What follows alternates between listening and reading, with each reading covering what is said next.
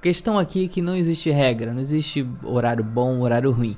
Depende muito do resultado que você quer, depende muito do que, que você quer fotografar e como você quer fotografar. Geralmente, os horários preferidos de fotógrafos para se fotografar é o que a gente chama de Golden Hour ou Hora Dourada, que é justamente a primeira hora após o nascer do sol e a última hora antes do pôr do sol. Então, todo esse período, do momento que o sol nasce até uma hora depois, a gente chama de Golden Hour, hora dourada, e a mesma coisa antes do pôr do sol, uma hora antes, a gente chama também de hora dourada ou Golden Hour, que é uma luz mais fraca, é uma luz mais amarelada, uma luz mais suave, que gera sombras mais suaves, é uma luz muito boa para fazer fotos de backlight tanto atrás ou lateralmente, porque fica tudo realmente muito bonito. Vocês provavelmente gostam muito de fazer fotos em pôr do sol, porque é uma luz mais suave, uma luz mais bonita. E nos outros horários, após a Golden Hour e antes da Golden Hour do pôr do sol, a gente tem uma luz do sol mais forte